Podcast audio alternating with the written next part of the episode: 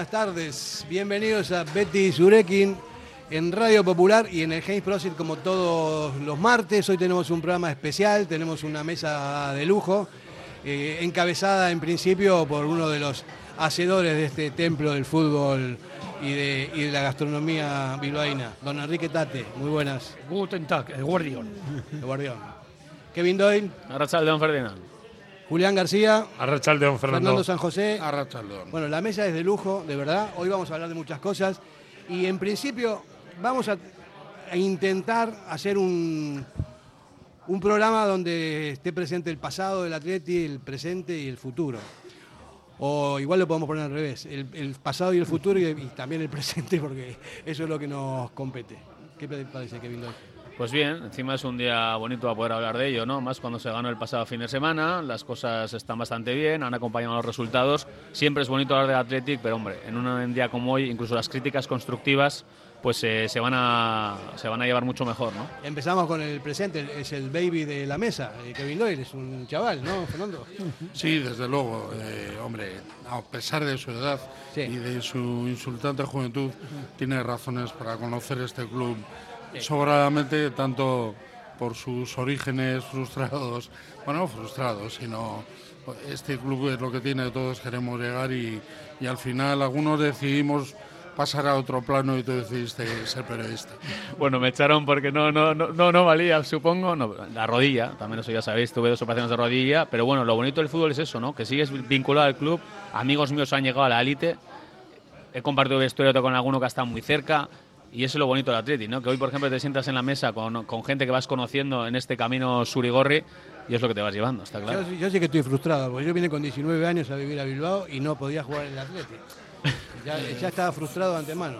Fue una pena, fue una pena porque nos perdimos seguro Bueno. un delantero centro No te creas, peleón. no te creas. Tan peleón no era. Fernando, aunque, aunque hubiese querido, eh, Messi no, puede- no hubiese podido jugar en el Atleti. Como dice el Reno, ¿no? Ni Messi ni Ronaldo pueden jugar aquí. Claro, eso es una, es una cosa que nunca podrá decir. Pero tú sí podías haber jugado en el Atleti, ¿no? Bueno, sí, por mi ascendencia, sobre todo por madre, mi madre nació aquí, eh, y por mi ascendencia de aquí, nacida en Erandio, pues hombre, sí podía haber jugado, pero No te no, apetecía. las condiciones no eran las óptimas. no eran las óptimas. ¿Y con Alemania podías haber jugado? Eh, Bueno, eh, si hubiese solicitado la doble nacionalidad en su día, Sí. pues, sí, pues sí. Pues mira. Pero como por, un poquito por dejadez no, no lo hice, pues bueno. Yo he tenido doble nacionalidad, ¿eh? Yo voy a jugado también con, con la vasca, por supuesto, y con la sección inglesa. Yo cuando me, cuando me nacionalicé, yo quería poner argentino y vasco, pero no me dejaron. Dijeron tenía que ser español. Y digo, joder, no puedo entrar en la filosofía, pero para nada. Ni para atrás. Bueno, eh, eh, Fernando y Julián sí pueden haber jugado en, en el Atleti, ¿no? En su momento, sí. Nos pasó lo mismo Sí, que a que a Kevin. Kevin, ¿no? Que al final tuvimos la tentación de, de jugar, pero se ponían las cosas un poquito complicadas. Lezama entonces era un más pequeño, no cabíamos todos. y, y lo mío fue estudiar Derecho, donde jugué titular. Y Julián anduvo por el mundo. tres cuartos de lo mismo, aunque yo nací en plena República de Abando, al lado de la campa los ingleses, en la Alameda Mazarredo, pero las condiciones son las que son y hay que reconocerlas. ¿no? Así que, bueno, pero en cualquier caso me alegro mucho que hoy hablemos del Atleti, que espero que tanto como institución como equipo, creo que son dos aspectos eh, fundamentales a tener en cuenta. Y el pasado nos ha aportado mucho y espero que el futuro nos aporte mucho más. Eh, bueno, yo te voy a corregir eh, una, una cosita. Es Athletic. Atleti, eso de Atleti a mí me, me suena. No, no quiero ser un poco torquemada, pero. Athletic.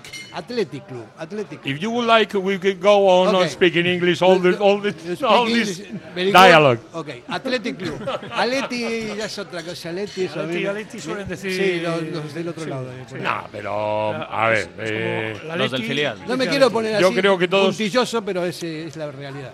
ya, pero al socio de la sur de la fila 24, tú le preguntas si Athletic Athletic. o Athletic o Atleti. O Atleti no, Atleti no. No. No. Bueno, yo creo que le va a dar parecido, ¿eh? Bueno, esperemos que. porque lo importante es lo que él siente cuando lo pronuncia. Eso es verdad también, eso es verdad. Eh, Vamos a dejarlo ahí, pero aquí Torquemada, eh, Kevin Doyle, ¿tú, tú qué opinas? También, ¿no? Athletic. Eh, antes de irnos a publicidad, yo también tengo que contarlo, que yo soy de abuelo cebolleta, también tengo 38 castañas, pero soy un poco abuelo cebolleta, Sí. que yo he sido campeón del mundo con el Athletic, ¿eh? Eso también es para toda la vida, ¿eh? En Nantes, eh, la final contra Paris Saint Germain, año del centenario del 98, y oye, esas cosas son para toda la vida y campeón del mundo con el Athletic, ¿eh? Y esto, Kevin, ¿no, no fue Ernesto Valverde el entrenador vuestro? No, yo estuve con Michelo, con Michelo. con el Parry Ibai, luego tuve a Dorta Murúa, tuve a Kakel Iturregui, bueno, pasé... Y el señor presidente de esta mesa redonda, don José Ángel Pereda, ¿no era el delegado? Joder, con él, con él fui campeón del mundo yo, con el gran Pereda. Ya sabía que, yo, de- que eh, debutaba él de delegado y me acuerdo que le dijeron, vete y trae a todos sanos y salvo. Ese era su objetivo. Bueno. Y él hizo caso y trajimos la copa también. Bueno, yo no voy, a, cumplió. no voy a decir mi palmarés, yo jugué con Maradona, es verdad, pero no digo nada, vamos a publicidad y venimos enseguida. Radio Popular, Herri Ratia. ¿Tienes problemas con tu viejo colchón? Colchonerías Bengoa tiene la solución ideal. Canapés de madera más colchón viscoelástico 135 por 190 por 395 euros. Ahora con almohada viscoelástica de regalo. Porte, montaje y retirada totalmente gratuita. Colchonerías Bengoa, las de toda la vida. Ocho tiendas en Vizcaya, dos de ellas de sofás. Más información en la web colchoneríasbengoa.com. Diamanti e Karati, compra de oro con total transparencia y máxima tasación. En Bilbao, Puente de Deusto 13, Autonomía 34, Juan de Garay 7, Doctor Areilza 20 y Santucho 12. En Portugalete, Carlos VII 7 y en Baracaldo, Avenida de la Libertad 2. El primer outlet de joyas de Vizcaya con un 70% de descuento. Diamanti e Karati. Somos para ti. La S, tu satisfacción, tu mejora, tu adaptación, el reconocimiento, la llave a tus dudas, tu economía y acierto y la de tu desarrollo. Smart Lead Consultores. Contáctanos en info arroba smartlead.com o en el 944 237 542. Quedarás satisfecho. Si te gusta disfrutar del buen pescado, Asador Restaurante Parrillas del Mar es tu lugar. En Bilbao, Juan de Acuria Guerra número 7. Disfruta de nuestros pescados a la parrilla, besugo, rey, rodaballo, lubina y mariscos como langosta, bogavante y cigalas, entre otras delicias del mar. Mención especial también a nuestros entrantes originales como la ensaladilla de buey. Si quieres comer bien en un ambiente de lo más acogedor, ven a Parrillas del Mar. Constructecnia innova, materiales técnicos e innovadores para la construcción, asesoramiento y servicio técnico especializado, sistemas constructivos con materiales de última generación. Estamos en Polígono Azuarán de Erandio y en la web constructenia.com o llámanos 94454 2021.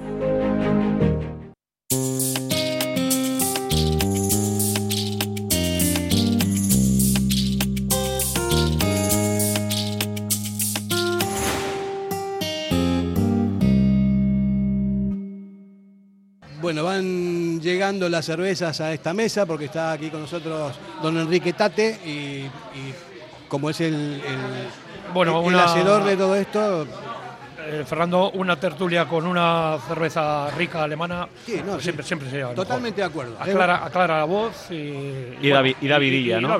Es verdad, no hay que encorsetarse, estamos hablando de fútbol y cuando hablamos de fútbol estamos todos amigos además y me parece que está bien hacerlo de manera coloquial, aunque tengamos también argumentos profundos. Para, hoy va a ser un día bastante interesante porque vamos a hablar de cosas que son pregnantes y que son importantes para el Athletic Club. Vamos a ver si los, los oyentes están o no de acuerdo con esto, pero bueno, hay, hay muchos temas. Fernando. Enrique, una pregunta, una pregunta rápida para Enrique antes de empezar. Eh, en Alemania se puede beber cerveza en los campos, ¿no? En Alemania, en los partidos de Bundesliga, sí.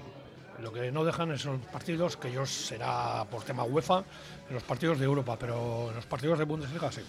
A ver si toman nota por aquí, ¿no? Sí. Bueno, eh, decíamos Fernando San José que hay muchas cosas de las que hablar. Nosotros venimos hace un tiempito ya que, que venimos eh, diciendo cosas, sobre todo viendo cosas de la realidad del Atleti en estos tiempos y conocimos perfectamente lo que fue eh, toda la historia del Athletic Club en, en su momento y, y cómo al final se van perdiendo prestaciones y posibilidades porque todos los- el resto de los equipos están eh, tienen mucha pasta, con, cambió todo, toda la, la relación económica y nosotros vamos perdiendo protagonismo. Hace muchos años que no ganamos una Copa del Rey ni una liga, muchos años, más de 35 años, ¿no? De los al mediados de los 80. Eh, esto no quiere decir que yo quiera incidir en el tema de la filosofía como para que, para que jueguen extranjeros, ni mucho menos. Lo que yo vengo diciendo siempre, ya un poco recurrentemente, es que ¿por qué los hijos de los vascos no van a poder jugar en el Atleti si son tan vascos como cualquiera? Y hay, hay, hay como un cliché, hay como un como un, no sé, un mantra que dice nacidos o formados, y eso yo sostengo que es mentira, porque no ha sido así. No sé qué opináis todos vosotros de todo esto. Bueno, yo, por un poco por alusiones, porque en la última mesa a la que asistí en esta tertulia en el gran templo de la Improsit con nuestros amigos Tate, la verdad es que fui bastante tajante con la necesidad de fortalecer la filosofía. Creo que la filosofía es innegable, creo que nos hace diferentes en todo el mundo, creo que somos el modelo no imitar porque es tan difícil conseguir lo que nosotros hacemos que es frustrante para los demás empezar de cero y tratar de mantenerse en la élite en nuestras circunstancias. Pero la parte negativa es que nada perdura inalterable durante el paso de los tiempos, porque el resto del entorno también se mueve. Es verdad que las decisiones del fútbol en su sistema más global territorial, no solo en, el Estado, eh, no benefician al Atleti en los últimos 15 años nunca. Benefician a ese deporte espectáculo negocio que nada tiene que ver con los valores, que nada tiene que ver con el territorio, que nada tiene que ver incluso con aspectos de formación que nosotros somos un ejemplo mundial. Por lo tanto, teniendo la solvencia o por lo menos la capacidad de conocimiento que me ha dado el tiempo en el que además he perdurado como secretario de la Junta Directiva, puedo decir que creo que es innegable que el Atleti necesita fortalecer ese valor máximo que tiene, que es la filosofía. Y para eso hay que optimizarla.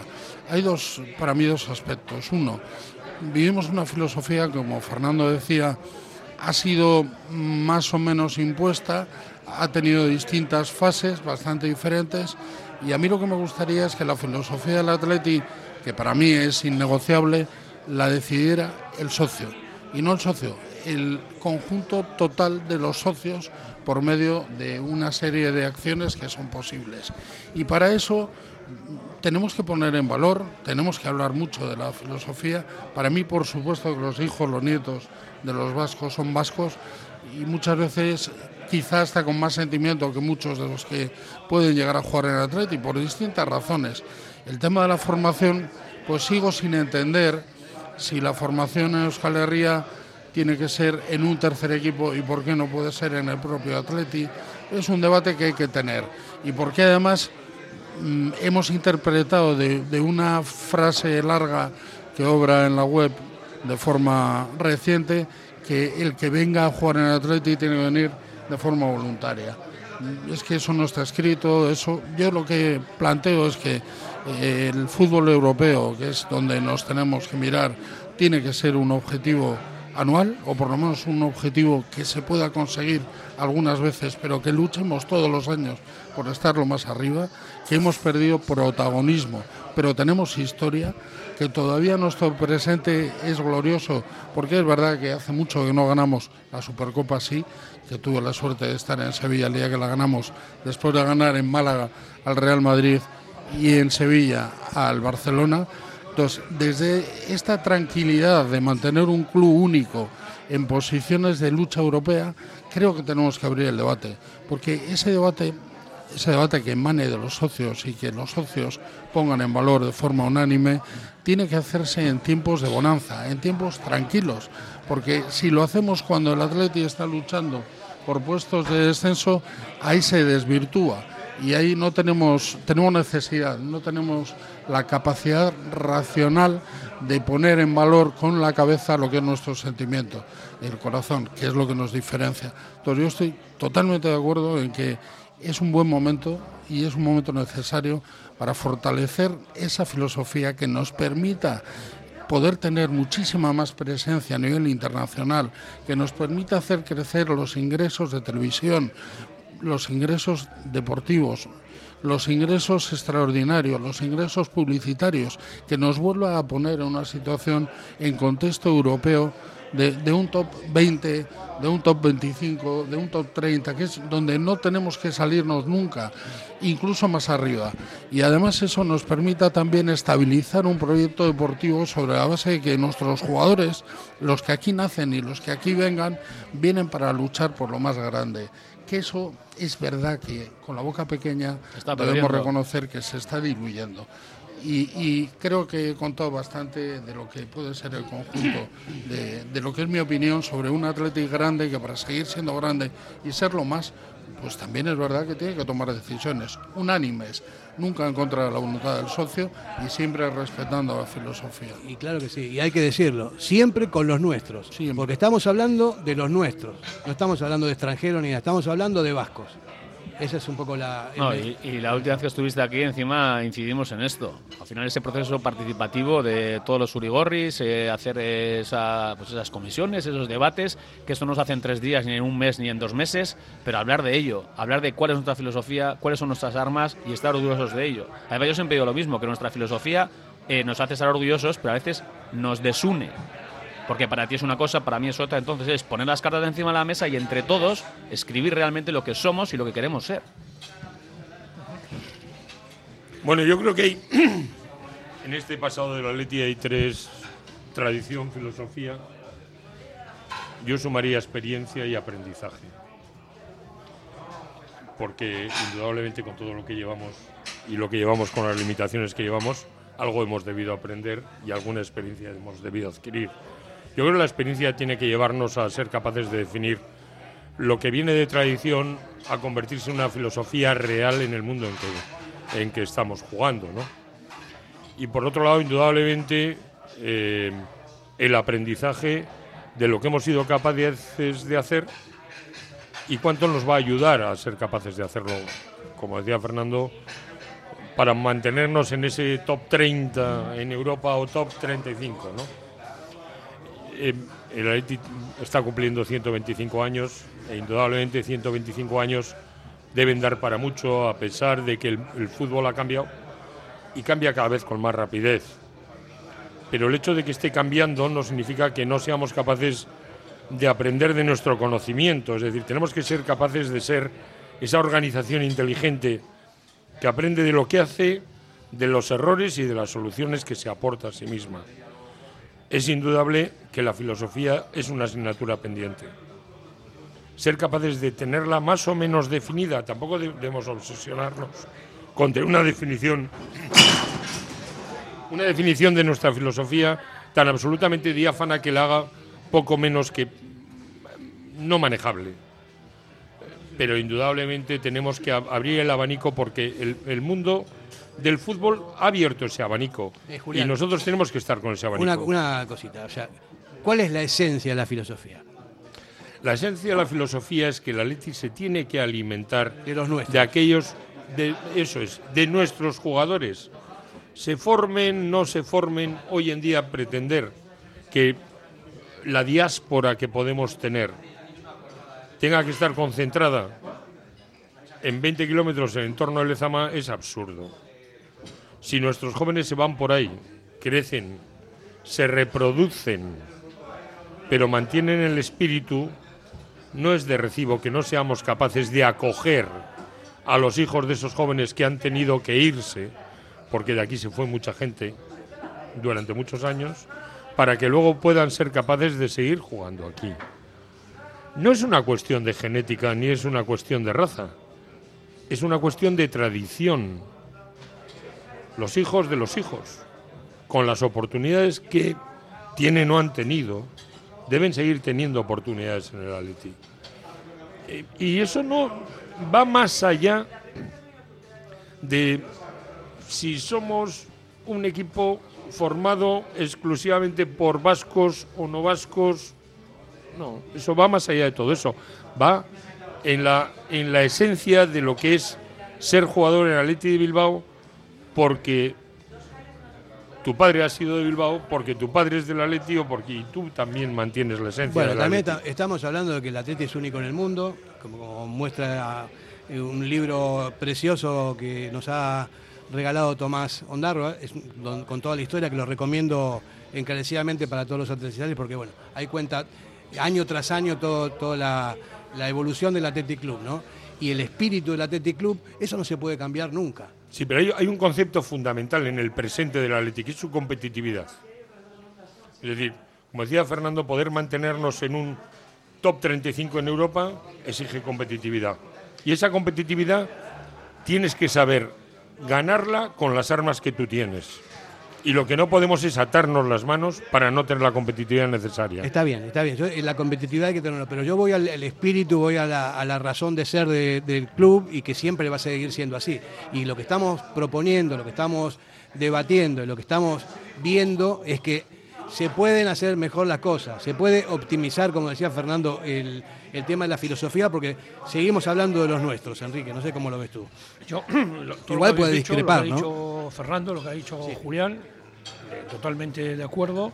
Y tenemos que aprovecharnos de, esta filosofía, porque fuera, eh, yo puedo hablar de, mi tierra, de, de mis raíces alemanas, fuera nos miran con, con una, incluso hasta envidia, envidia futbolera, de que podamos competir con, con gente de casa. Por eso los de casa, vamos, hay que apoyarles, no, eh, casi casi defenderlos de- del entorno futbolístico que nos que nos rodea, que se ha perdido que se ha perdido la eh, pues, eh, la casta de cada uno, la, familiaridad de- del equipo. Entonces todo eso tenemos que, que ensalzarlo y mejorarlo. Y ahora que te veo ese libro, fíjate si el Atleti tiene, tiene tirón, tiene tirón, que es lo que nos hace diferentes. Que un amigo mío ha escrito un libro en alemán, pues parecido a este. Está publicado y con eso quiere decir que, que lo que es el Atleti, nuestra filosofía, eh, nuestra idiosincrasia, nuestras raíces, pues eso, eso es lo que nos diferencia y lo que tenemos que, que seguir eh, defendiéndolo eh, y mejorándolo. Todo en esta vida es mejorable. Únicos en el mundo se llama el libro, Kevin. Tomás Ondarra, un fenómeno. Únicos en el mundo. Y eso es lo que realmente eh, refleja esto. Hacemos una pausa publicitaria y venimos enseguida. Muy bien.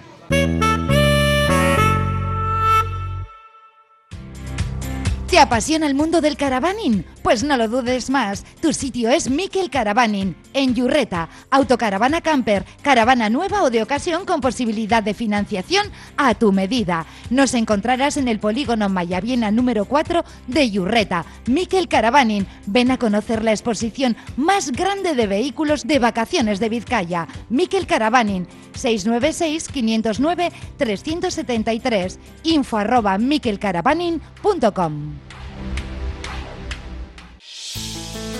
para que disfrutes de tu mejor mirada. General Óptica. Compromiso para una mirada sana. Compromiso para una mirada atractiva. Compromiso de servicio. 13 tiendas en Vizcaya. General Óptica. Tu mirada eres tú. ¿Quieres celebrar la fiesta de cumpleaños más divertida y memorable del mundo? Celébrala en Gimnasios Mugendo con centros en Indauchu, Santuchu, Deusto y Basauri. Tu hijo disfrutará de una fiesta de cumpleaños distinta a todas las demás, entrenando con sus amigos y sintiéndose durante un día el auténtico cinturón negro. Recuerda, las mejores fiestas de cumpleaños se celebran en Gimnasios Mugendo. Más información en mugendoeuskadi.com o llamando al 944 21 21 14. Gimnasios Mugendo. Ven y diviértete. ¿Quieres la custodia compartida de tus hijos? ¿Te planteas divorciarte y no sabes qué paso seguir? ¿Te deben dinero? ¿Tu inquilino no te paga? ¿Problemas en tu comunidad de propietarios? ¿No sabes cómo repartir una herencia? Sandra Arroyo, abogada. Ponte en sus manos. Larga experiencia, profesionalidad, confianza y cercanía. Llama al 649 58 38 71 y acércate a su despacho en Hermoa. Sandra Arroyo es tu abogada.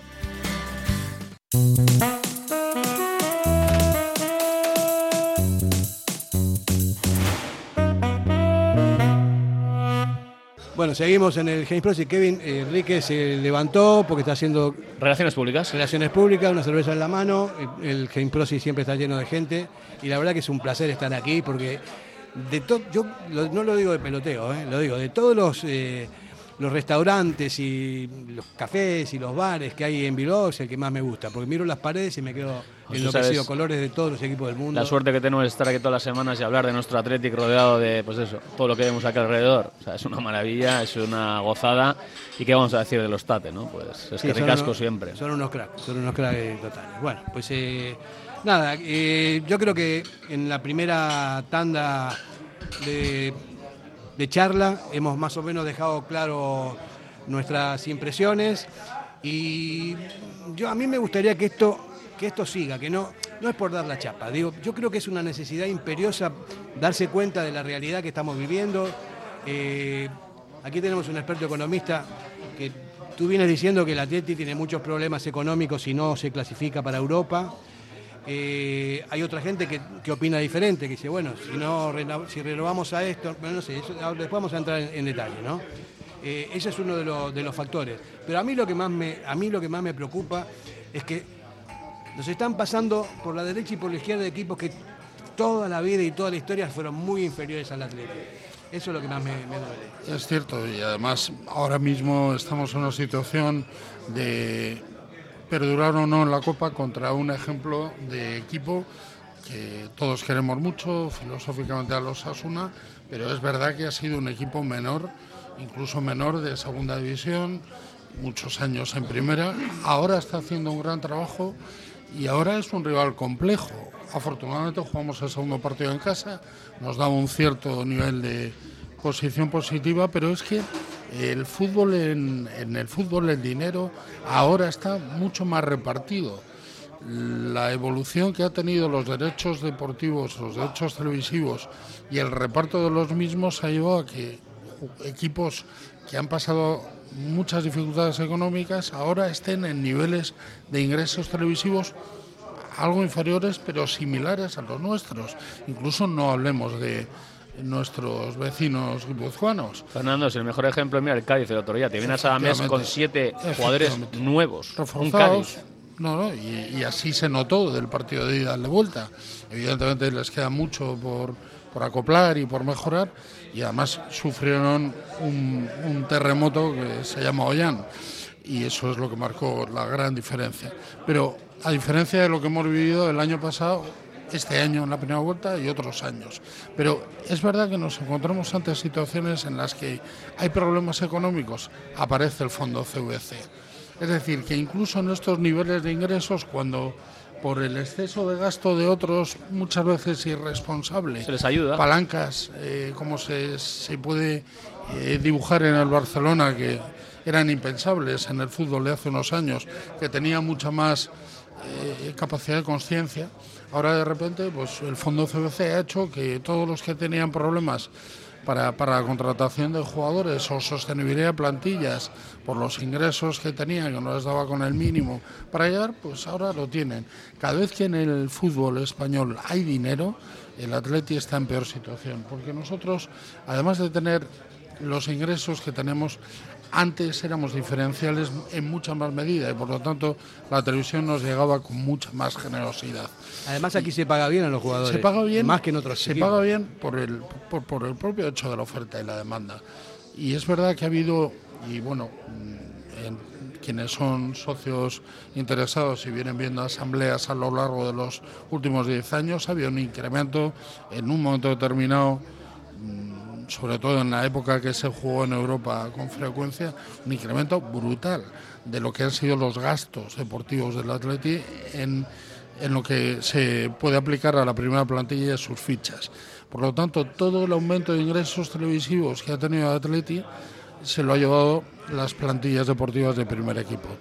Y además es que ese nivel de, de cadencia en la clasificación, cada año que no estamos entre los siete, seis primeros, nos vuelve a golpear en descenso de ingresos, en favor de otros que nos, evidentemente, que nos superan.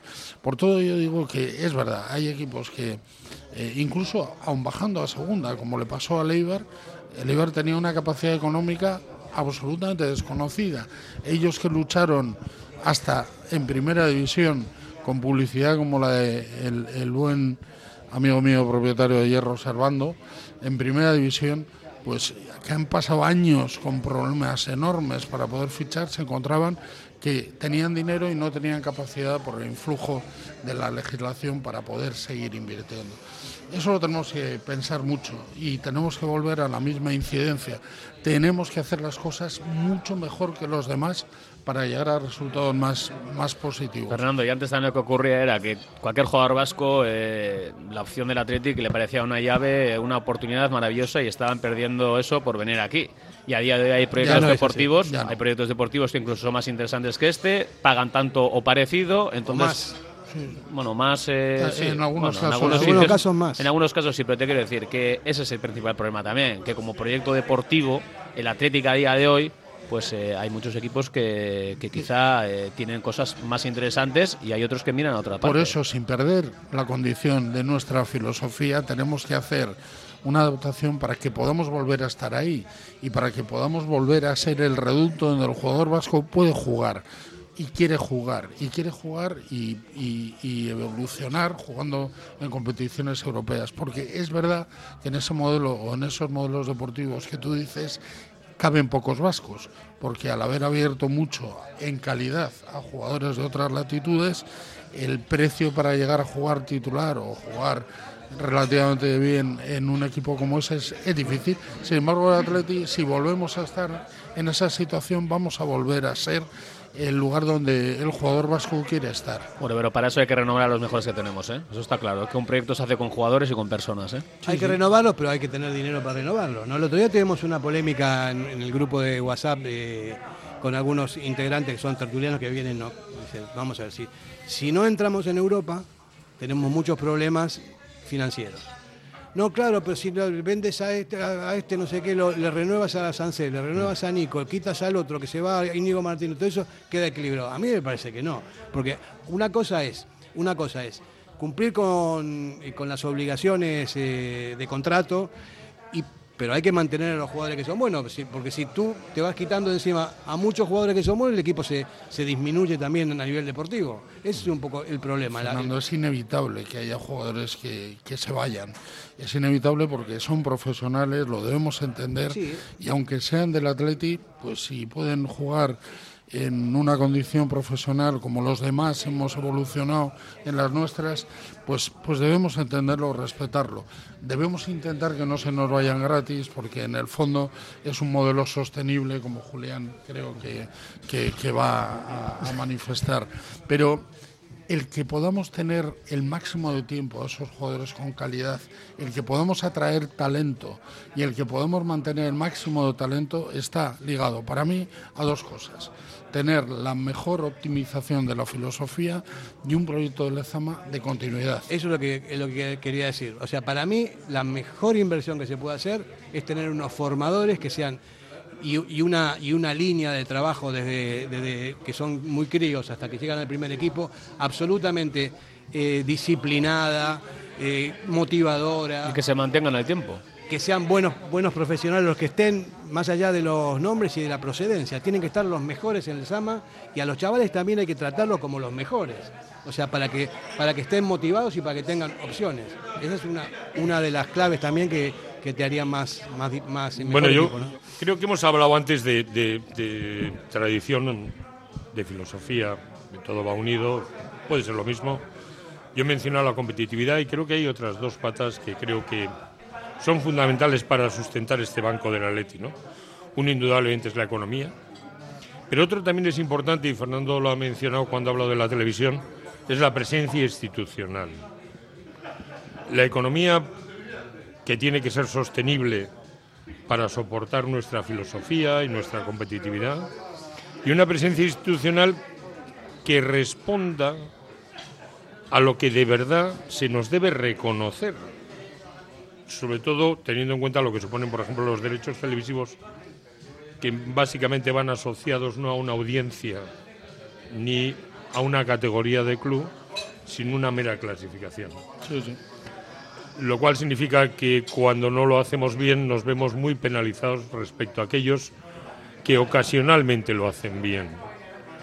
Eh, y eso penaliza nuestra economía. Es un negocio. Indudablemente.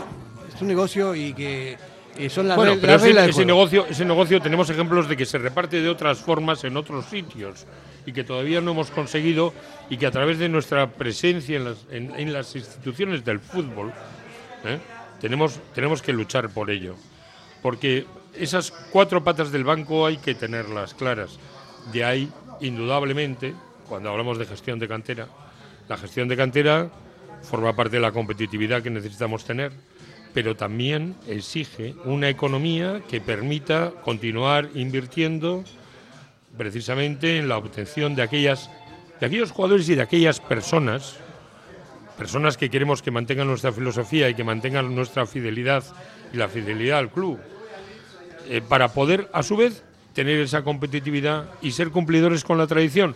Es decir que este es un círculo que es imprescindible que seamos capaces de mantenerlo Fernando, hablando de peso institucional, eh, estamos hablando de que el proyecto, quieras o no, está perdiendo esa fuerza, es cada día más complicado, con las eh, armas que tenemos pues es difícil, pero ¿tú crees que ese peso institucional lo estamos perdiendo o lo hemos perdido últimamente? ¿Eso va en proporción a, a cómo estamos? No te quepa duda que el peso institucional se, se sostiene por la historia y por el presente. Y en el presente nosotros no marcamos el ritmo de las competiciones. Claro.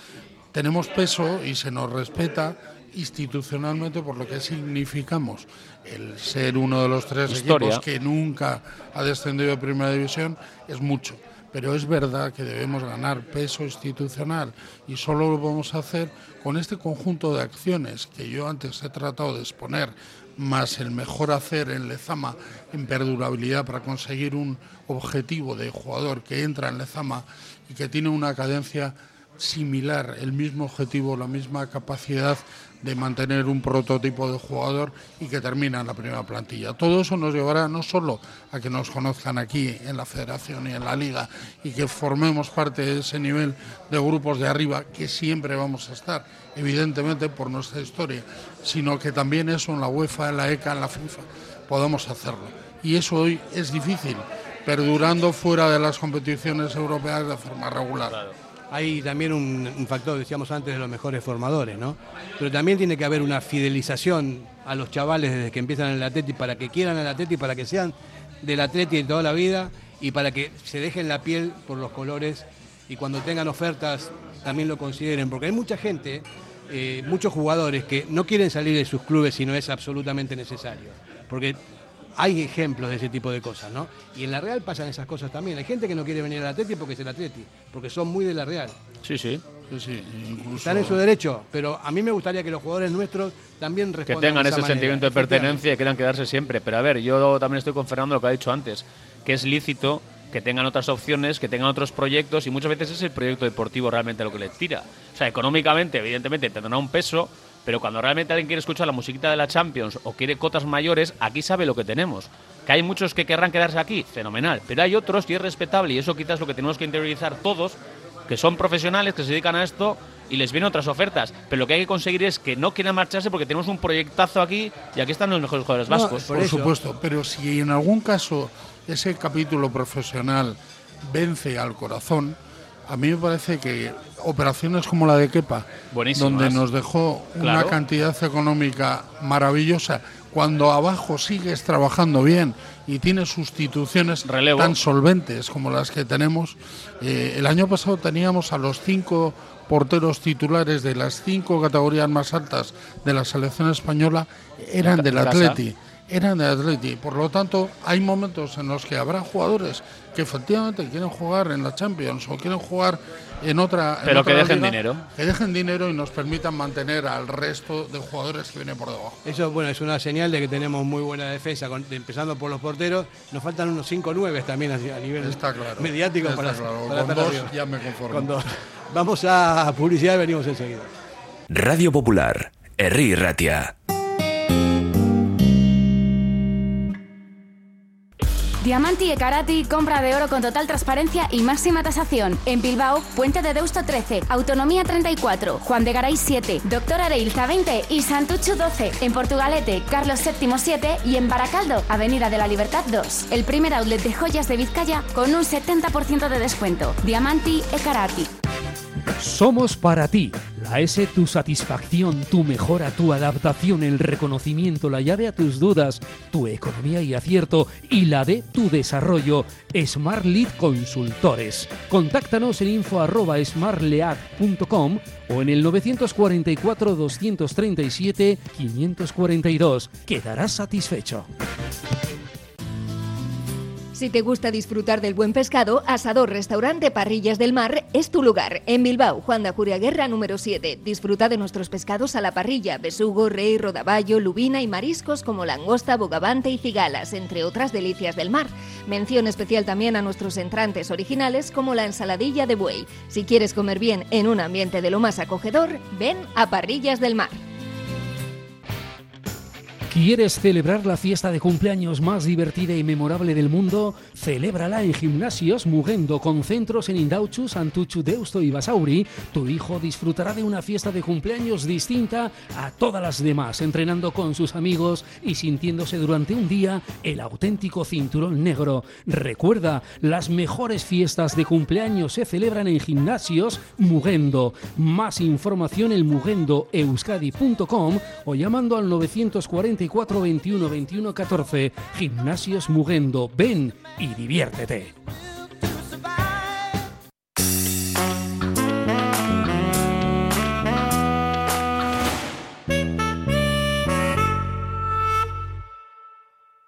Bueno, estamos tocando distintos temas, pero que todos forman parte de lo mismo que, que decíamos cuando empezó el programa, ¿no? Estamos hablando, estamos hablando de alguna manera de la optimización también, ya desde otros factores, no solamente los de la filosofía en cuanto a jugadores. Estamos hablando también de, una gestión sostenible, de una gestión que sea equilibrada y que tenga que ver con nuestras raíces, ¿no? en, todos los aspectos que estamos, que estamos tocando. ¿Qué es complicado? Claro, es complicado porque el fútbol ya dejó de ser un deporte mm, básicamente y es un negocio donde mandan otros, otros poderes que no, hay nada que hacer porque estamos hablando de equipos con, muchísimo dinero, tanto en la liga como en el resto de Europa, y nosotros mantenemos nuestra forma de ser, ¿no? Eh, por eso decíamos que hay que optimizar la forma de ser. Vamos a seguir siendo los mismos. Bueno, yo, creo que hay una conclusión clara de lo que llevamos hablando, ¿no? De cara al futuro. De cara al futuro tenemos tres, tres pilares básicos, ¿no? No, indudablemente nuestra gestión de cantera, incluida esa filosofía adaptable, remodelable, eh, que vaya con los, con los nuevos tiempos, ser capaces de desarrollar nuestra labor institucional, es decir, tener la presencia que debemos tener y el reconocimiento que nos hemos ganado en el tiempo y que nos podemos ganar en el futuro, e indudablemente el, aspecto económico. Ser capaces de sostener y mantener un equipo eh, más allá de lo que cualquier otro pueda hacer. Yo creo que son los tres, tres eh, pilares básicos de cara a cualquier futuro. Es decir, los jugadores nos van a venir o bien por la cantera o bien porque seamos capaces de atraer a jugadores hijos de vascos que estén en otros sitios. Nuestra economía indudablemente no solo tiene que mantenerse respecto a nuestra posición en una liga que indudablemente debe estar en la competición europea, pero también en un reparto distinto que la Leti lleva promulgando desde hace mucho tiempo de los derechos televisivos. Y en tercer lugar, el hecho de ese reconocimiento institucional. Reconocimiento institucional que creo que no lo hemos estado defendiendo nada mal cuando hemos estado defendiendo un distinto reparto, por ejemplo, de los fondos de inversión del fondo CVC. Yo creo que tenemos muy claro que no podemos ser primos interpares, con respecto a otros clubs, sino solo con respecto a los clubs más importantes. Porque por encima de todo, y hay un hecho claro y demostrable cuando no jugamos competición europea, ya sabemos quién nos escoge para ser el partido los viernes o los lunes, ¿no? Sí, porque tenemos una capacidad de captar tráfico de audiencia infinitamente mayor. Pero eso también, si no lo actualizamos y lo mejoramos, se diluye lo que tratabas de decir de CVC, no solo pedimos un reparto distinto, sino que recuerdo a la audiencia que el Atleti ha demandado a, la propia liga por la operación del fondo CVC, porque vuelvo a lo que antes decía, ha ayudado a muchos clubes a tener un nivel de inversión que nosotros no necesitamos, porque no necesitamos crédito, necesitamos rentabilidad y eso no nos lo hace CBC a un precio carísimo.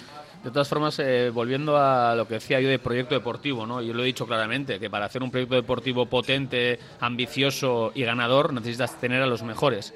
Y ahora en boca de todos está lógicamente las renovaciones de dos hombres clave. En este caso son Ollán Sanzet y Nico Williams, que están en boca de todos y sobre todo después de la exhibición una vez más pues de Ollán, ¿no? El otro día que, como ha dicho antes Fernando, fue un vendaval y con ese hack trick, ¿no? Pero no cabe duda que son acciones, son eh, decisiones que hay que tomarlas eh, a corto o medio plazo porque sabemos cuándo se acaban los contratos y son fundamentales que estos dos jugadores sigan en el club. Sí, pero sí, es claro, claro, que sí, son muy buenos los dos, ¿no?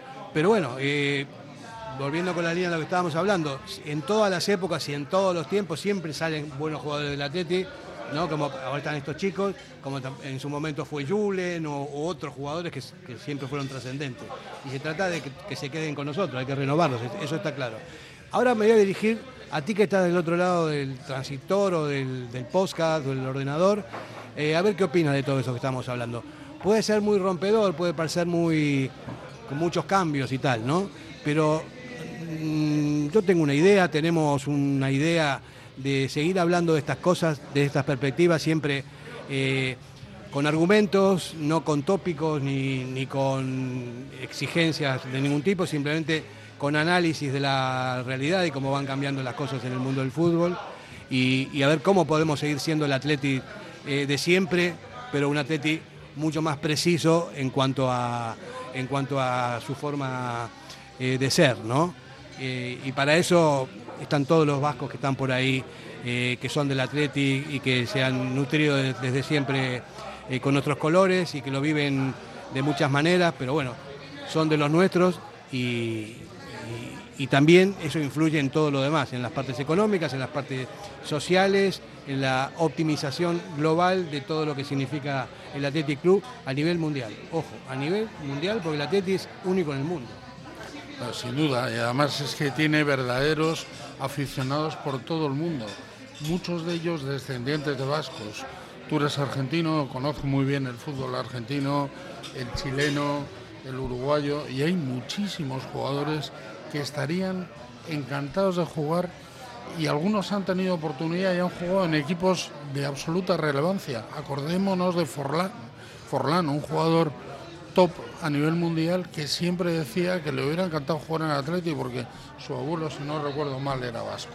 Pero tenemos jugadores como Higuaín que, que tienen descendencia, son ascendentes de vascos, que han estudiado en Euskalechea. No sé, creo que esa gente es absolutamente coincidente con una filosofía y a veces, como digo, mucho más que cualquiera que traemos, que evidentemente está encantado con el Atleti, pero igual ha sido un riojano que se ha formado de forma natural en, cualquier equipo vasco, etcétera. Yo lo que digo es que no nos peguemos tiros en el pie, que seamos absolutamente eh, eficientes en la gestión del club, en todos los aspectos, por supuesto en el económico. Y Julián, tienes toda la razón en las tres consideraciones que, decías, pero si no hacemos cosas diferentes, nos quedamos en el diagnóstico y así no se cura al paciente. El paciente está bien, pero tiene que tener una evolución por la propia edad, como las personas. Si nos quedamos solamente en que está todo tal, no vamos a hacer nunca nada. Sabemos cuáles son las circunstancias, pongamos los medios. Ya, yo lo que quiero es la de sacar la gabarra. bueno, yo creo. El, objetivo de todo esto es sacar la gabarra. Antes, yo creo. Ah, sacar la gabarra. Sí, sí, sí.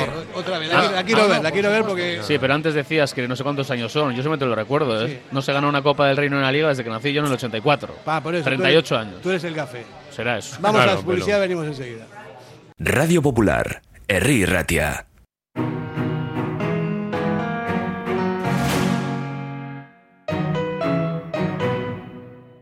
¿Tienes problemas con tu viejo colchón? Colchonerías Bengoa tiene la solución ideal. Canapés de madera más colchón viscoelástico 135 por 190 por 395 euros. Ahora con almohada viscoelástica de regalo. Porte, montaje y retirada totalmente gratuita. Colchonerías Bengoa, las de toda la vida. Ocho tiendas en Vizcaya, dos de ellas de sofás. Más información en la web colchoneríasbengoa.com. En Durango, Restaurante Covica. Comida tradicional, moderna y vanguardista, elaborada siempre con la máxima calidad. Expertos en alta cocina en miniatura con reconocimientos de prestigio ofrecen diferentes alternativas para satisfacer los paladares de todos sus comensales. La comida de calidad y el trato exquisito tienen nombre propio en San Ignacio Usunea 8, Durango. Constructecnia innova, materiales técnicos e innovadores para la construcción, asesoramiento y servicio técnico especializado, sistemas constructivos con materiales de última generación. Estamos en Polígono Azuarán de Erandio y en la web constructenia.com o llámanos 94454 2021. Para que disfrutes de tu mejor mirada. General Óptica. Compromiso para una mirada sana. Compromiso para una mirada atractiva. Compromiso de servicio. 13 tiendas en Vizcaya. General Óptica.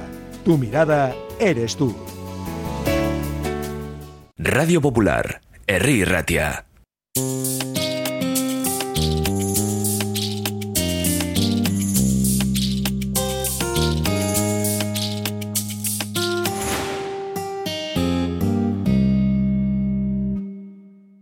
Bueno, Kevin, eh, me- eh, te voy a redimir, porque tú naciste si no ganamos nada más. Yo digo, a mí me parece que hay otros aspectos más importantes que tu nacimiento, que es como tocar la copa, eh, Muñén en la Copa del Rey, eh, que eso no se hace ¿Le nunca. dijisteis algo, Fernando, Muni, por eso? No, ¿no? Eh, yo creo que se lo dijo todo el mundo y nosotros también. Ah, vale, vale. Pero también te digo que estoy convencido que no lo perdimos por eso. no, no, eh, yo tampoco, pero, No. yo ta- pero me da pero me da mucha rabia. Que no, yo ya que sé no, que no ver. perdimos por eso, pero que eso no sí, se que hace. perdimos por eso.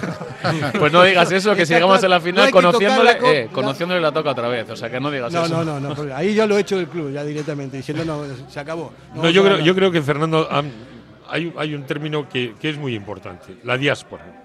Es que la diáspora tiene dos componentes tan importantes, no solo aquellos jugadores que en un momento determinado puedan querer venir a jugar con nosotros, sino lo que supone de desarrollo del club en otros mercados. Eh, no nos engañemos, eh, parte de las palancas que ha vendido el Barcelona son en definitiva eh, negocios que ha ido generando sobre la base de su desarrollo de marketing, de imagen, eh, tanto nacional, pero sobre todo en el exterior. Y yo creo que es una asignatura pendiente en el Atleti, crecer y crecer en el exterior, no solo en la búsqueda de esos jugadores que pueden jugar, sino llegando a toda esa cantidad de aficionados que no somos conscientes que tenemos y que en realidad eh, pueden suponer una capacidad de ingresos importante. Julián, es la pescadilla que se muerde la cola. Si no jugamos a nivel internacional, no crecemos a nivel internacional en, en seguimiento y eh, la capacidad de hacer negocio o desarrollar Más marca limitada. prestigio es imposible. No, la gente ve la liga española, pero pero la ve en los niveles eh, máximos. Y si nosotros no estamos al nivel de jugar competiciones que se ven en todo el mundo, pues nos quedaremos con los con las las personas que por razón natural ya nos siguen. Es que es obligatorio, eso es eh, totalmente necesario estar en, en competiciones eh, internacionales, porque si no perdemos, perdemos protagonismo, La ¿no? cuestión es cómo poder llegar, Claro. que es lo que estamos Pues intentando mira, hoy. eh, pero yo, yo, la eh, permitidme que diferencie dos cosas. Eh, nosotros ya somos un club conocido y probablemente no llegamos a muchos aquellos que nos conocen. Y además tenemos que tener, la- como tú dices, la capacidad de crecer por estar en una posición donde además nos vean y lo desarrollemos. Pero se ha trabajado muy poco la diáspora, ¿eh? Eh, bueno, no voy a hablar de las peñas, las peñas en España eh, y alguna fuera. ¿eh? Pero es cierto que ahí nos queda camino por recorrer. Pero la diáspora es controvertido, porque hay una diáspora que es muy antigua, que son muchas generaciones, que no tiene nada que ver ya con, a pesar que tengas un apellido Irigoyen, es un tataranieto, no tiene nada que ver, ¿no? Sí está la esencia, pero poco más. Estamos hablando de una, de una diáspora que sea más cercana en el tiempo, que sean una o dos generaciones para poder fichar jugadores. No más que eso, porque ya si no se pierde el sentido. Y, y además hoy la diáspora ya no es como hace tiempo que sobre todo era Latinoamérica. Ahora es Madrid, Valencia, París, Todas Londres. Es decir, hay una generación de profesionales que emigró en el buen sentido a, a buscar retos, que ha tenido hijos y que están asentados en otros lugares donde podrían jugar. Bueno, el caso de Kevin un poco a la inversa, pero también lo fue. Y en ese caso debemos optimizar y, y está todo muy bien, pero como no pongamos remedio, esto no nace Mira, el mejor ejemplo es eh, Tomás Ondarra, lo suele contar. Uno de sus hijos con la filosofía podría jugar en Athletic y Nada, otro no. Y son casos un poco pues extraños. Madrid y Barcelona llevan jugando pretemporadas fuera de aquí. Nosotros parece que solo nos podemos ir a Austria, a no pasar calor. Pero porque no nos pagan, no nos demandan. Al Madrid y al Bueno, pero no Barcelona- solo nos tienen que pagar, también tenemos que crear el Sí, mercado. pero, pero el crear el mercado, que estoy totalmente de acuerdo contigo, conlleva en que hablas de palancas internacionales del Barcelona, porque está todas las semanas en las televisiones de todos los países.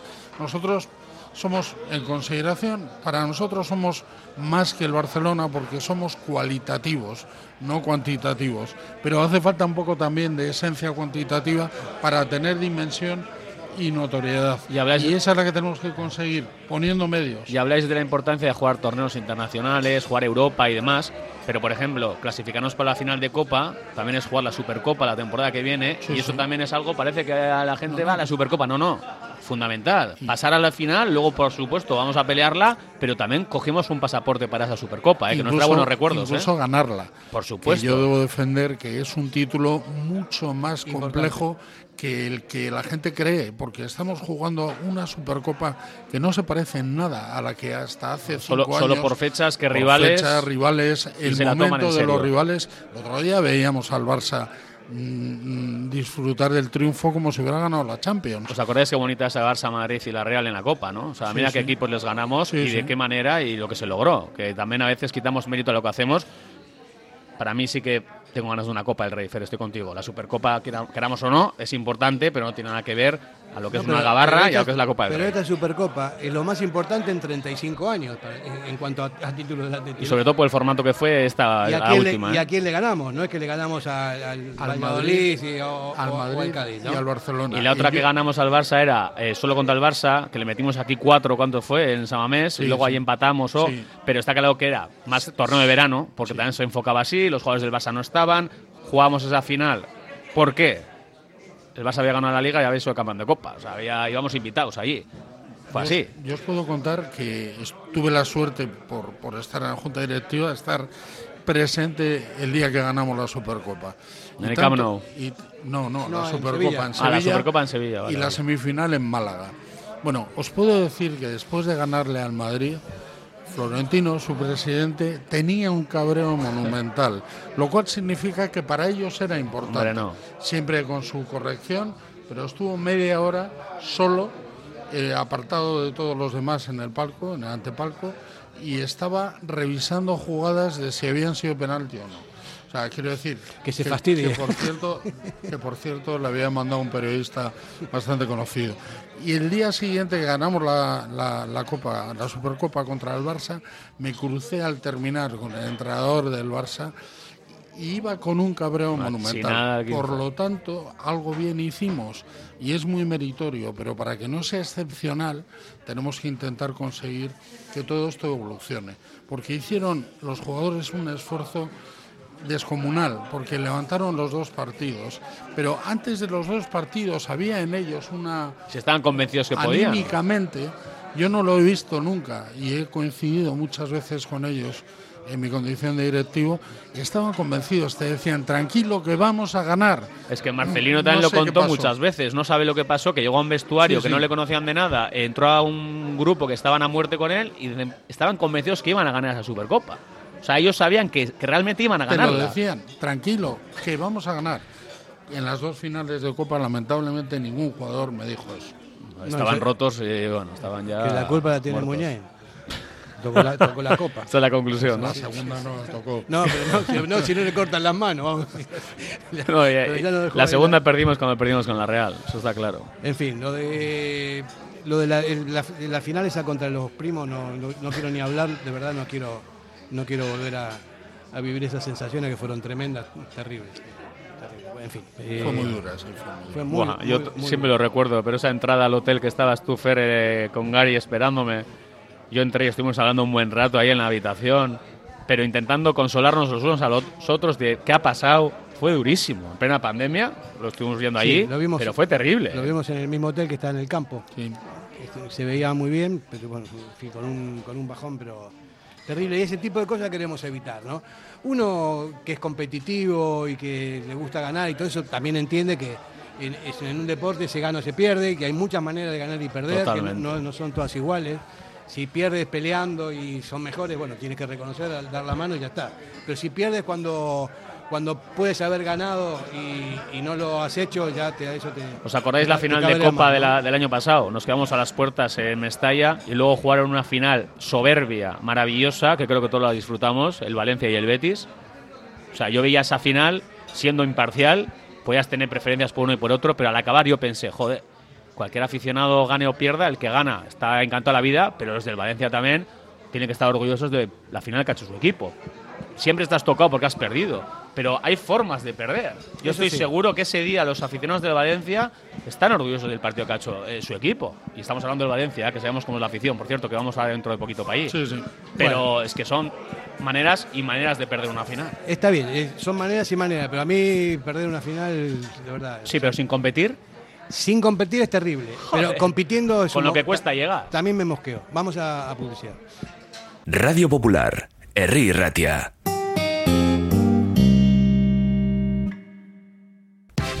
Somos para ti.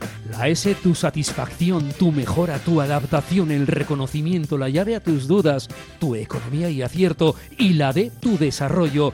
Smart Lead Consultores. Contáctanos en info arroba smartlead.com o en el 944 237 542. Quedarás satisfecho. ¿Te apasiona el mundo del caravaning? Pues no lo dudes más. Tu sitio es Miquel Caravaning, en Yurreta. Autocaravana camper, caravana nueva o de ocasión con posibilidad de financiación a tu medida. Nos encontrarás en el polígono Mayaviena número 4 de Yurreta. Miquel Caravaning, ven a conocer la exposición más grande de vehículos de vacaciones de Vizcaya. Miquel Caravaning, 696-509-373. Info arroba miquelcaravaning.com. En Durango, Restaurante Covica. Comida tradicional, moderna y vanguardista, elaborada siempre con la máxima calidad. Expertos en alta cocina en miniatura con reconocimientos de prestigio ofrecen diferentes alternativas para satisfacer los paladares de todos sus comensales. La comida de calidad y el trato exquisito tienen nombre propio en San Ignacio Ausunea 8, Durango. ¿Quieres la custodia compartida de tus hijos? ¿Te planteas divorciarte y no sabes qué paso seguir? ¿Te deben dinero? ¿Tu inquilino no te paga? ¿Problemas en tu comunidad de propietarios? ¿No sabes cómo repartir una herencia? Sandra Arroyo, abogada. Ponte en sus manos. Larga experiencia, profesionalidad, confianza y cercanía. Llama al 649 58 38 71 y acércate a su despacho en Hermoa. Sandra Arroyo es tu abogada. ¿Quieres celebrar la fiesta de cumpleaños más divertida y memorable del mundo? Celébrala en Gimnasios Mugendo con centros en Indauchu, Santuchu, Deusto y Basauri. Tu hijo disfrutará de una fiesta de cumpleaños distinta a todas las demás, entrenando con sus amigos y sintiéndose durante un día el auténtico cinturón negro. Recuerda, las mejores fiestas de cumpleaños se celebran en Gimnasios Mugendo. Más información en mugendoeuskadi.com o llamando al 944 21 21 14. Gimnasios Mugendo. Ven y diviértete. Radio Popular, Herri Ratia. 100.4 FM y 900 Onda Media. Bueno, seguíamos hablando en medio de la publicidad de las finales perdidas y de todas estas cosas que son tremendas. Como decía la canción esta de los argentinos en el Mundial, las finales que perdí, no te lo, voy- no, no te lo, o sea, no, te lo, no lo vas a entender. La- las finales que perdí, cuánto tiempo la lloré. Y hay que romper con esa inercia, que hay que ganar una final ya de Copa. La Supercopa está bien, pero yo quiero la Copa, que es la, la nuestra, que tenemos 24, y quiero la 25. Yo quiero estar en la liga. También, Sí, todo. pero ya sé que es eh, difícil convencer a esa gente que está tocada, yo el primero, por perder las finales, ¿eh? pero a veces también es valorar y ensalzar el camino. Sea, el llegar a una final, el proceso. Yo me acuerdo mucho de Yuri Berchiche en esa final que nos metió él, todas las eliminatorias, siempre por detrás, el otro ya al Mestalla. A ver, el camino también es bonito, ¿eh? que luego es durísimo Bueno. perderla. Y alguno me dice, no, yo para eso prefiero no llegar. No estoy nada de acuerdo. de ¿eh? la Copa del año pasado, que es verdad que perdimos contra el Valencia de una forma extraña, pero habíamos dejado por el camino al Madrid y al Barça. ¿eh? Espectacular. O sea, fue Sí, una en copa do- en dos semanas, ¿eh? En dos semanas. Yo, eh, y con un Muniain que antes tocó la copa, pero El en día del Barça, el día del Barça para mí Yo es lo el siento, pero las partido están para ganarlas. Yo también. Ah, yo, o lo sea, típico, que las no, hombre, finales que no. están para ganar. Perdón, Eso- perdón, eso, perdón. eso es un tópico. Muy Mira, bien, es muy mira, bonito, mira, hemos mira, llegado a la final, las finales están para escucha, ganarlas. Si las finales serían para ganarlas, entonces las ganaríamos siempre. Claro. Porque No. todo el mundo dice lo mismo. No, Bueno, yo No. con haber ganado la mitad me hubiera no, eso es. No, no, las finales son para ganarlas. Todos decimos lo mismo, pero gana uno. Pero no puede ser un consuelo, es que hemos jugado bien y hemos perdido como siempre. que no, que no, que no. Es que- que eh, mi consuelo no es ese, mi consuelo no es ninguno, pero yo te estoy diciendo que no hemos competido. A mí eso es lo que me, Sí. me da rabia. si tú Bueno, pues compites cuando una llegas final a la palmas, final, difícil, difícilmente llegas sin competir.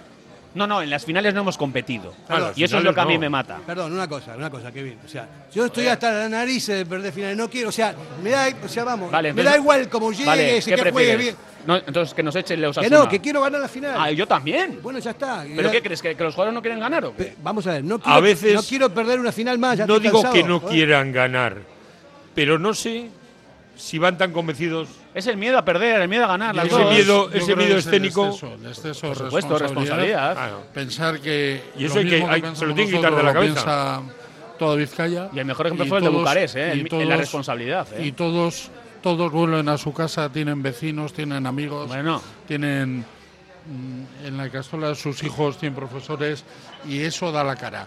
Es decir, que tenemos que apostar también por la madurez del jugador, que sea capaz de competir Claro. en los momentos más, más, más dulces, porque son los más interesantes, pero también los más difíciles. Competir como compitieron en la Supercopa. Hay un tema que en el fútbol profesional en los últimos tiempos es imprescindible, que es el aspecto anímico. El otro día, o hace unos meses, lo decía Dani García, ¿cómo me ha ayudado el psicólogo del Atleti? Bueno, ese psicólogo lo, lo- aportamos en nuestra época para el primer equipo y, y- algunos más para el resto. Yo creo que tanto como la importancia de la forma física de un jugador y la técnica está su cabeza y su cabeza hay que cuidarla, hay que mimarla y sobre todo para ese tipo de partidos en los que no vale perder. es todo o nada. Entonces, estoy de acuerdo con vosotros y muy especialmente con Fernando con la que no quiero volver a perder. Pero pero para eso volvemos a lo mismo. Si hacemos lo mismo, volveremos a Claro, perder. claro. Si vamos poniendo medidas, haremos este club mucho más competitivo sin hacer de menos a la historia. Porque, aunque Kevin, estoy de acuerdo contigo que prefiero llegar a final y perderla, es muy frustrante. Pero también es verdad que nos pone en un nivel. O sea, ¿quién ha llegado tres años seguidos a una semifinal de Copa? El Atleti. O sea, la historia del Atleti tiene también presente. Lo que pasa es que tenemos que dar el golpe para recuperar los mejores momentos Pero de vamos la a, historia. vamos a hacer una cosa bien clara. O sea, lo, hay que eliminar a los Asuna sí o sí. Para mí, si no, será un fracaso. O sea, Sí. yo creo que hay que pasar sí o sí a esa Sí. final, porque somos mejores Sí. que los Asuna. Eh, pero luego, por mucho que nos escueza y nos duela, si te toca el Barça o te toca el Madrid, lo más normal y lo más probable que de 10 finales te ganan 9. Hay que agarrarse a que podemos ganar una y hay que combatir la muerte. Pero lo más normal, por mucho que nos duela, hay que reconocerlo. Estamos jugando contra el Real Madrid o el Barcelona. Kevin, igual que en la Supercopa, y les ganamos a los dos, igual que, sí, el año pero pasado en la to- Copa. Totalmente de acuerdo. O sea, Y- y que, lo- que venga el Barça, que venga, que venga- O sea, mira, el mensaje es este. No salimos del campo, hay que morir en el campo. Si nos ganan, nos tienen que matar. Pero que no, que me da igual que sea el Madrid, que sea el Barça, que me da exactamente igual. O sea, es una final, tienes 11 jugadores por delante y 11 por- que son los nuestros. Y ya está. Y si- olvídate del prestigio, de la pasta, de lo que sea. Es una cuestión de fe y de, y de constancia y salir a morir en el campo. Esa- si no, no ganas una final Bien, en la vida. pero eso no te va a dar, eso no, te va a dar la porque victoria. otra ¿eh? gente dice, no, me consuelo porque no, porque jugamos bien, le hicimos. Pero No, te da, ver, te da la probabilidad de ganar, claro, ¿eh? Te da la probabilidad de Me- ganar. Me voy, a, me voy a Claro. poner ya en plan serio. O sea, que yo no estoy consolándome porque el Atlético ha competido alguna final, que no ha competido en ninguna. Yo os he puesto el ejemplo del Betis y del Valencia, que yo soy aficionado del Valencia y veo esa final y yo no tendría que increparles nada a mis jugadores. Pero yo nunca me ha pasado eso. Yo siempre que he visto una final del Atlético, las que ha perdido, no he podido decir han competido. Y eso es lo peor que te puede pasar, porque no han sido ellos. Y eso es lo que te mata como aficionado del Atlético. Y eso es lo que no se puede permitir, que no Por estén eso a la no hay justificación para perder. Pero esto no es una cuestión de decirle, chicos, hay que dejarse la Sí, piel. hombre, no. Es mucho más. Muchísimo y eso más. es lo que creo que estamos hablando en toda la tertulia. Pero además tenemos que pensar que también jugamos contra una generación del Barça que fue sublime, con un Messi pletórico. Es decir, creo que hoy es más fácil poder, poder ganar al Barça que hace 10 años. Entonces vamos a intentar pasar, que es lo que tenemos que hacer, y vamos a Bueno, luchar también le ganamos por ganar. A Maradona, ¿eh? Bien, pero Cuidado, independientemente. con una generación importante. ¿eh? Y al Barça y a Messi le hemos ganado varias veces. Pero es verdad que en una final donde el Barça se juega todo es más difícil ganarle que en un partido de liga. Pero vamos, que yo creo que todo esto nos estamos, nos estamos posicionando en una cierta sensación de negatividad. Y creo que es todo lo contrario. Si haciéndolo regular hemos conseguido mantener la historia, si empezamos a hacerlo un poco Vamos mejor, a ganar. vamos a ser otra vez lo que, lo que todos soñamos y que yo me siento orgulloso también del presente, ¿eh? independientemente que no me conforme. Pero, Kevin, que la sensación de impotencia es horrorosa y la sensación que hemos sufrido es horrorosa. Y acordaros de aquella grabación famosa que salió sobre una conversación del míster con los jugadores, por no poner nombres, que les llamaba, como todos sabéis, millonarios prematuros. Bueno, pues todas esas cosas me gustaría que no pasen nunca en el Atlético, que no haya motivos para que pasen. Bueno, que sirvan para haber aprendido. Eso es. Sí, a mí me gustaría volver al espíritu de Mestalla en aquella liga que fuimos capaces de, de ganar y fuimos capaces de ganar en Mestalla un 2-3 levantando un partido con unos jugadores absolutamente exhaustos en la, en la caseta y que luego nos permitió ganar la liga, ¿no? Eh, no éramos superiores al Valencia, pero fuimos capaces de serlo. Y esa es una final.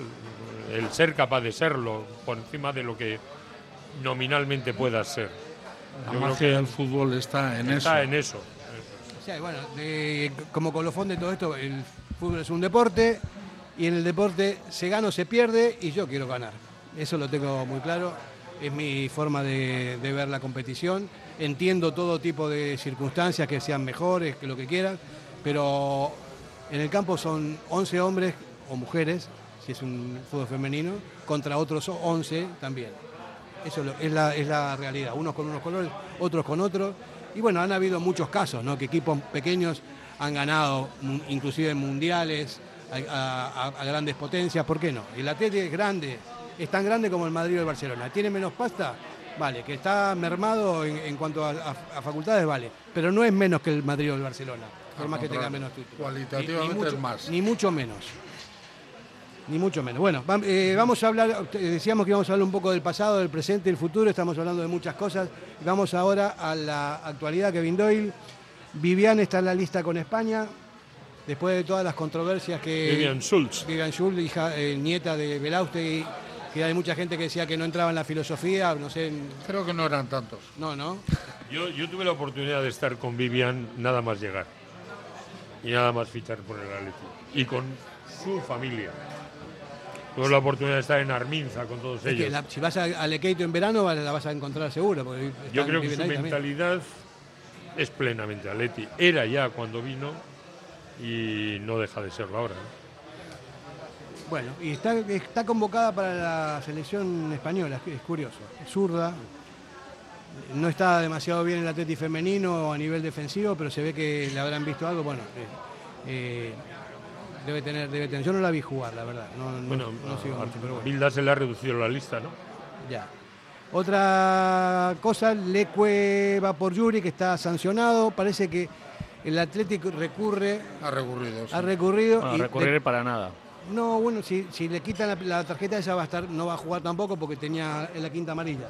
Pero bueno, pero no es No, igual. no, pero digo que estando como están los comités y cómo funciona esto, yo creo que va a ser Sí, pero bueno, la lamentablemente una verdad es pérdida que de si le quitan esa amarilla cumple ciclo, que de otra forma Claro, no cumpliría. claro. Eso es. Y es, es un partido distinto. Claro. Tenemos al Atleti Madrid, ¿eh? Pero además es una vergüenza, porque o sea, se ve claramente que no lo No, toca no para toca. nada, pero para nada. Iñaki Williams a- también ha empezado hoy también a trotar, eh, ya está haciendo cosas. Íñigo Martínez sigue fuera y Valencia hoy tampoco ha entrenado por problemas. Se dice que Iñaki podría estar ya para, para Valencia, que vamos a ver. ¿no? Todavía no está entrenando, pero que bueno, que ya eh, lo- lo- está A como... mí, a mí me preocupa, ¿eh? Esas, esas molestias en rodilla, esas cosas así que paras un rato, luego vuelves. ah, suelen dar a veces guerra, esperemos que no, pero veremos cómo evoluciona Iñaki. Tenemos también que hablar un poco del, del calendario próximo y es curioso porque son de cinco partidos, hay cuatro que vamos a jugar fuera de casa, que pasó en la primera, en la primera vuelta, pero tampoco me preocupa demasiado, ¿no? O sea, vamos a jugar fuera contra el Valencia eh, el 11 de febrero, eh, luego el, Fuera. 10 el 19 contra el Atlético A también Wanda. fuera, en el Wanda, sí. Eh, el 26 jugamos contra el Girona en casa a las 2 de la tarde, por cierto, un horario novedoso ya Just- en esta justo temporada antes de la semifinal de Copa. justo antes. Y luego la semis el 1 de marzo eh, contra los Asuna fuera y el 4 de abril en casa vamos a tener la revancha. Y otro partido fuera es contra el Rayo el 5 de marzo. El Eurorayo. Que por cierto, ¿eh? ganó- Impresionante. Sí. Ganó ayer, eh, Ganó a la. Almería. Yo me pregunto si no hay capacidad de hacer algo para que no te pongan un partido de Copa a las 10 de la noche. Yo, no me creo que la televisión sea capaz eh, de mantener eso si hay una verdadera demanda por parte de los clubes. No sé, Fernando sabrá mejor, ¿eh? pero eh, el otro día el partido de Sasuna fue absolutamente intempestivo. Acabar a la una de la mañana un partido de Copa. Porque si es un partido de Liga sabes cuándo va a acabar, pero un partido de Copa no sabes cuándo No. va a acabar. Entonces, yo creo que llega un momento en que de alguna forma los clubs tienen que plantear ciertas limitaciones. Y a esos clubs le tienen que plantear ciertas limitaciones sus propios socios y aficionados. Independientemente de lo que pague la televisión. Pero es que jugar un partido a las 9 no es lo mismo que jugarlo a las 10 entre semana. Y jugar un partido de Copa a las 10 de la noche puedes acabar a una y pico de la mañana. Y es que yo creo que eso no tiene ni audiencia, más allá de los propios aficionados de los clubs. Puede ser. Yo creo que hasta la audiencia se tiene que caer Depende, de- a partir, depende de a quién partir de juegue. las 12 de la noche. En este caso yo creo que es grave el que sea una semifinal, porque habitualmente ha habido partidos únicos que, que han estado marcados por el interés de darlo en directo a la televisión española, que es mucho más rígida con sus informativos, etcétera, cosa que también ha variado en el Mundial, por lo tanto eh, no sería difícil de defender que para nosotros es tan o más importante eh, como club la semifinal. ¿no? A mí me parece un contradios, me parece que es una de las maneras de cargarse el fútbol en vivo, que realmente no olvidemos que es la esencia, está muy bien la televisión, la televisión hace espectáculo, pero la base del fútbol está en el calor del público. Y eso, por desgracia, este sistema de no coincidencia de partidos en la liga, pues ha hecho que mucha gente haga un carrusel en casa de ver partidos y deje de ir a los campos. Ya no digo los de categorías no profesionales que, que no van ni los padres a ver a los hijos. Yo me acuerdo donde se jugaban todos a la vez. Eso es, ¿no? eso es. decía, no- "Gol en yo- Mestalla, yo- gol yo no entiendo dónde". que es necesario por optimizar audiencias e ingresos, pero hasta un nivel. Me parece una verdadera locura jugar a las 10 de la noche entre semana. Eh, tendrán que tomar medidas en el futuro porque Sí. creo que esto es insoportable. Que el club podía haber hecho más, me imagino que le ha pillado sobre hechos consumados y no ha sido fácil.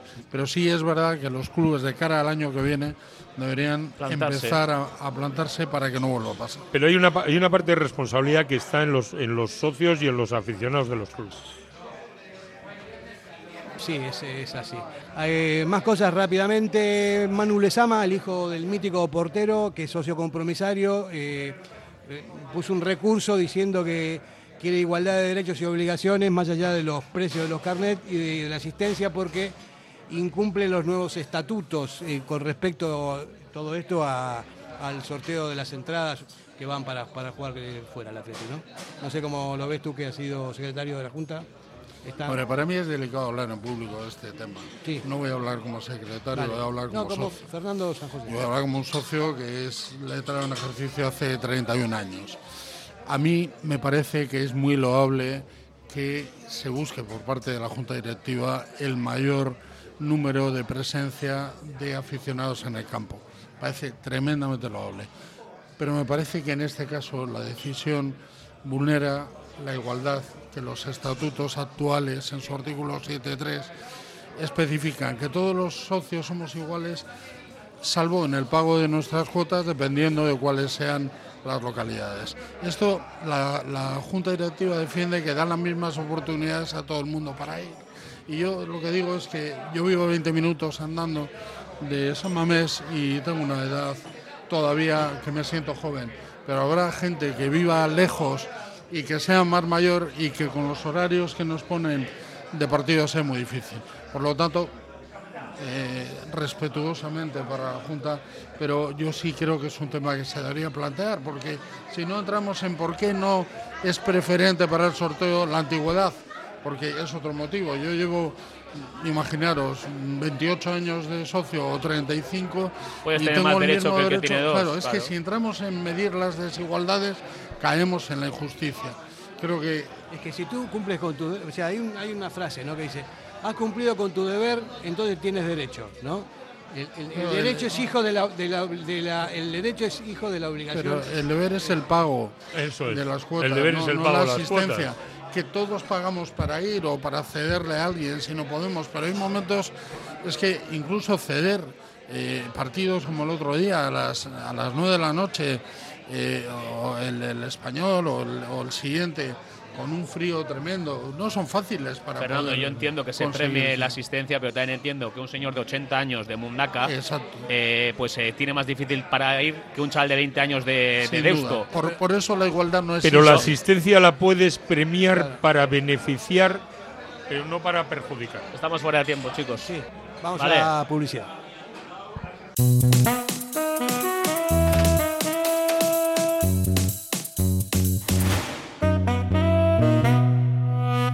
¿Tienes problemas con tu viejo colchón? Colchonerías Bengoa tiene la solución ideal. Canapés de madera más colchón viscoelástico 135 por 190 por 395 euros. Ahora con almohada viscoelástica de regalo. Porte, montaje y retirada totalmente gratuita. Colchonerías Bengoa, las de toda la vida. Ocho tiendas en Vizcaya, dos de ellas de sofás. Más información en la web colchoneríasbengoa.com. Diamanti e Karati, compra de oro con total transparencia y máxima tasación. En Bilbao, Puente de Deusto 13, Autonomía 34, Juan de Garay 7, Doctor Areilza 20 y Santucho 12. En Portugalete, Carlos VII 7 y en Baracaldo, Avenida de la Libertad 2. El primer outlet de joyas de Vizcaya con un 70% de descuento. Diamanti e Karati. Constructecnia innova, materiales técnicos e innovadores para la construcción, asesoramiento y servicio técnico especializado, sistemas constructivos con materiales de última generación. Estamos en Polígono Azuarán de Erandio y en la web constructenia.com o llámanos 94454 2021. Para que disfrutes de tu mejor mirada. General Óptica. Compromiso para una mirada sana. Compromiso para una mirada atractiva. Compromiso de servicio. 13 tiendas en Vizcaya. General Óptica. Tu mirada eres tú.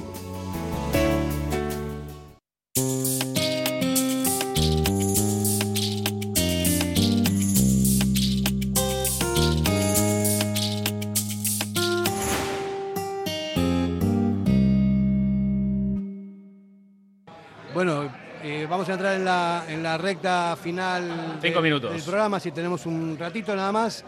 Eh, creo que el programa de hoy fue bastante interesante, Kevin Doyle. Buah, mucho, mucho de que desgranar, que hablar y que digerir. Sí, Estamos tocando muy bien. muchos temas, pero que es necesario hacerlo, porque es necesario recordar quiénes somos, de dónde venimos y a dónde queremos ir. Eso, eso es lo más, lo más importante de todo, ¿no? Entonces, igual es diverso, igual nos calentamos también en, alguna, en algunos conceptos. Yo quiero, no quiero perder más, más finales, tú eres más comprensivo, eres más joven, yo estoy Sí, viejo. comprensivo sin Fer, todo lo Ya, contrario. sí. No, no, no, ya te digo yo que no soy comprensivo. Bueno, y otra cosa que tampoco me gusta es el, el- cómo está el Bilbao Athletic, que es nuestro... eh, son nuestros jugadores, que es el escalón... Ha sacado un temita calientito No, para tres minutos y medio. ¿eh? Bueno, pero bueno. es que es verdad, Por es verdad. terminar con algo alegre. No, no, eh, pero que es verdad, es, es una realidad, ¿no? Si llega a bajar el Bilbao Athletic son cuatro categorías de diferencia. Entonces, ¿cómo vas a poder, siendo un, un equipo de cantera, subir a los jugadores al primer equipo jugando desde la cuarta Reestructurar división? todo otra vez y que- bien, y es planificar bien las cosas. Es que es impresionantemente negativo para el club. Yo no lo entiendo eso. Yo también conocí un Bilbao Athletic que, joder, que jugó, que vamos, que uno que jugó en segunda división, que tenían un montón de jugadores que ahí salieron al primer equipo, que ese es el, ese es el sentido de tener un filial a esos niveles, ¿no? No entiendo cómo puede estar así. Hombre, pues mira la última gestión que se hizo cuando el equipo lleva a segunda división, que tampoco se explotó esas opciones y no se hicieron bien las cosas y no aprendimos. Pero aparte fue una- un error. Cediendo a jugadores a otros pero equipos fue- de la misma liga. Yo Al contrario, aquello fue un error enorme. Terrible. Yo- lo, que cuesta, lo que cuesta llegar y dejar morir al equipo así. Voy a, no, no quiero decir el nombre y el apellido de la persona, del gestor responsable de todo esto, pero realmente fue tremendo. O sea, ceder a jugadores, al equipo, a equipos rivales De para que luego liga, compitan. eso es. Pero es- eso es in- increíble. Bueno, pero es vamos. lo que he dicho antes, darte un, un tiro en los pies. Pues imagínate el Mister Bilbao Atlético como estaba por entonces, ¿eh? Pero sí, pero aquello pasó y lo que me preocupa es este Bilbao Athletic, que efectivamente va a ser muy difícil el salto y solo jugadores extraordinarios lo pueden dar con tanta diferencia de categorías, lo cual te va a llevar a tener que ceder jugadores a categorías intermedias A muchos jugadores. y, y prescindir de la esencia del segundo equipo, que además, mira, yo en esta primera ref, que, que bueno, que también tiene dudas de, de continuidad por problemas estructurales, económicos, pero esta primera red tiene un nivel muy interesante donde el foguearse esos jugadores eh, es fundamental contra equipos que han estado en primera división, históricos, y, además, eh, lo único que me da un poco de pena es que el socio no, no acuda más a ver al Bilbao Athletic porque yo, yo lo he disfrutado mucho en, en todo este tiempo en la primera red, donde el nivel es alto, los partidos se juegan en un ambiente muy familiar y se ve un fútbol muy interesante. Y la verdad es que lo que me preocupa es, eh, es, es que dejemos caer al vacío al Bilbao Athletic. Todavía hay tiempo para luchar y yo creo que hay que hacerlo y no lo estoy viendo. Yo creo. ¿A, Hay, hay cuánto una- pu- perdón, ¿a cuántos puntos estamos?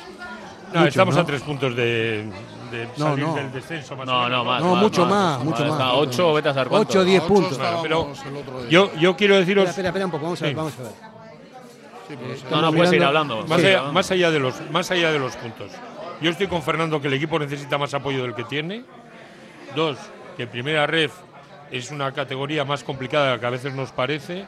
Que es cierto que tiene problemas, que ya se está hablando de una reestructuración de la primera ref, porque hay equipos con grandes presupuestos que lo están pasando mal, presupuesto que nosotros no tenemos y que ellos tienen y aún así están mal.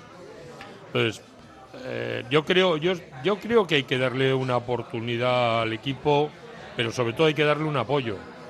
Es decir, este, ese llamamiento para que tengamos más presencia en Lezama es importante, e incluso que tengamos presencia en partidos fuera de Lezama. De todas formas, si se consuma el, eh, el descenso, eh, pues eh, pasará como pasa con Urain, que va cedido a la Morevieta, pero claro, perdiendo la categoría de Athletic. Entonces eso es un problema porque no tendremos a nuestros cachorros en casa y tendremos que cederles en otros equipos. Entonces es verdad que, que sería pues algo difícil de gestionar, pero bueno, ya veremos eh, lo que ocurre. Está mirando Fernando el descenso a cuánto está la salvación. A siete. A Siete. a Siete puntos. Siete puntos. No, a siete no, a nueve, porque el 15 es el primero que no baja. Son- y distancias 27 prácticamente puntos insalvables. Contra 18. Pero bueno, en cualquiera de los casos, yo creo que nos tenemos que volcar en dar apoyo al equipo.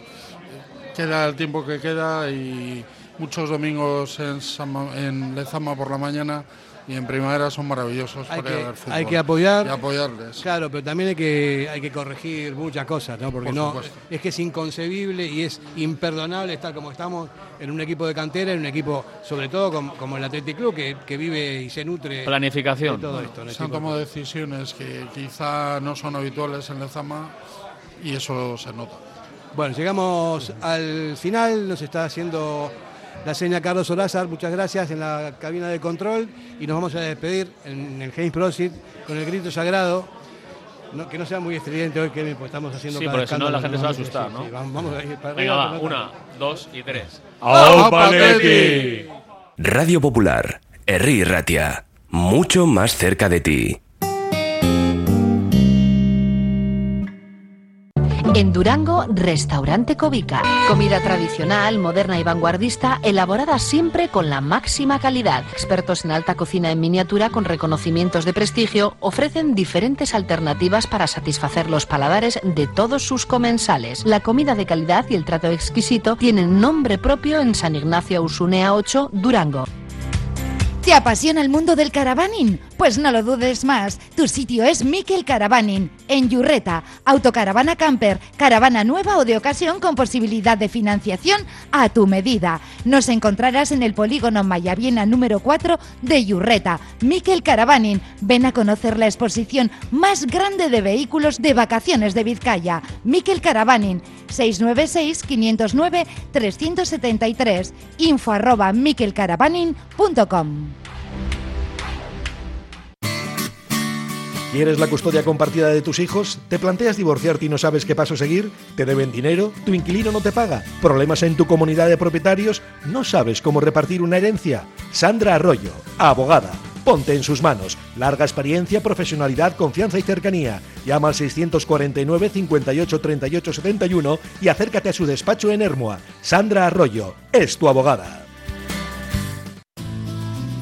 Si te gusta disfrutar del buen pescado, Asador Restaurante Parrillas del Mar es tu lugar. En Bilbao, Juan de Ajuria Guerra número 7. Disfruta de nuestros pescados a la parrilla, besugo, rey, rodaballo, lubina y mariscos como langosta, bogavante y cigalas, entre otras delicias del mar. Mención especial también a nuestros entrantes originales como la ensaladilla de buey. Si quieres comer bien en un ambiente de lo más acogedor, ven a Parrillas del Mar. Radio Popular, R. Ratia, 100.4 FM y 900 Onda Media.